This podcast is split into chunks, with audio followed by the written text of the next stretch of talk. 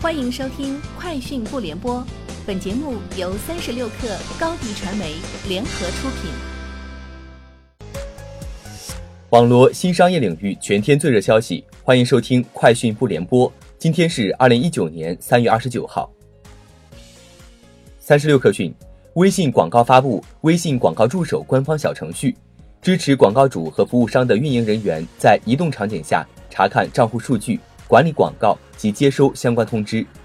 具体包括支持对计划和广告进行搜索、筛选和排序，支持查看计划和广告详情，暂停和启动广告、预览创意、修改时间、修改预算及出价，查看审核结果等常用操作，支持按名称和 ID 搜索账户，置顶常用账户，方便查找和切换等。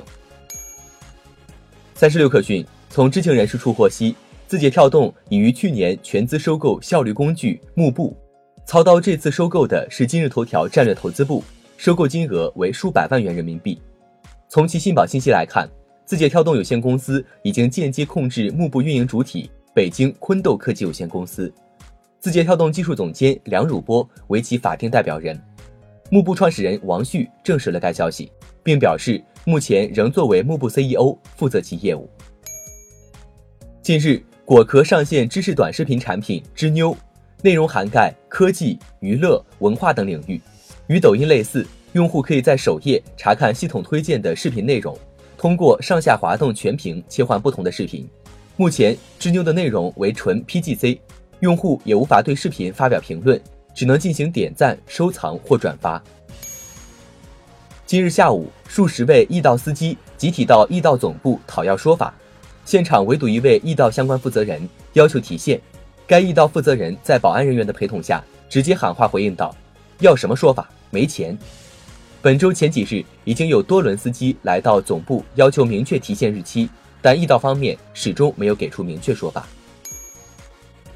三十六氪讯，日前，支付宝联合不凡商业在北京举办小程序专场路演，这是支付宝小程序正式上线以来的首场路演。截至二零一九年三月，支付宝小程序平台应用数已超过十六万，日活跃用户量突破二点三亿，累计用户量突破六点四亿。关于外界对基于二零一八年通过的国家情报法，华为是否会帮助中国政府搜集相关情报的问题，华为高级副总裁陈黎芳在华为年报沟通会上再次强调，华为坚决不会配合任何政府或情报部门搜集情报。他表示。看到美国有类似的云法案，澳大利亚 AA 法案要求通信行业协助当地安全和执法机构执法时，很是震惊。华为绝对不会配合任何政府或情报部门。三十六氪讯，盛大游戏宣布，自二零一九年三月三十一号起，统一使用盛趣游戏作为公司品牌，并启用全新的品牌标识。今后，盛趣游戏将作为公司新的品牌主体，对外开展经营活动。世纪华通 CEO、盛趣游戏董事长王吉表示，盛趣游戏将不再是一家单纯的游戏公司，而是一家科技文化企业。三十六氪讯，据全天候科技此前消息，腾讯幼视频被调整，业务团队整合进腾讯视频。对此，腾讯方面回应称，为了更好地探索长短视频融合创新，幼视频整合至腾讯视频，幼视频 APP 和业务继续保持正常独立运营。此次调整属于内部组织架构调整，不存在媒体报道称被裁撤的情况。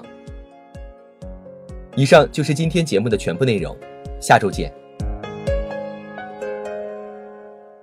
欢迎加入三十六氪官方社群，添加微信 hello 三十六氪 h e l l o 三六 k 二，获取独家商业资讯，听大咖讲风口，聊创业，和上万客友一起交流学习。高迪传媒，我们制造影响力。商务合作，请关注公众号“高迪传媒”。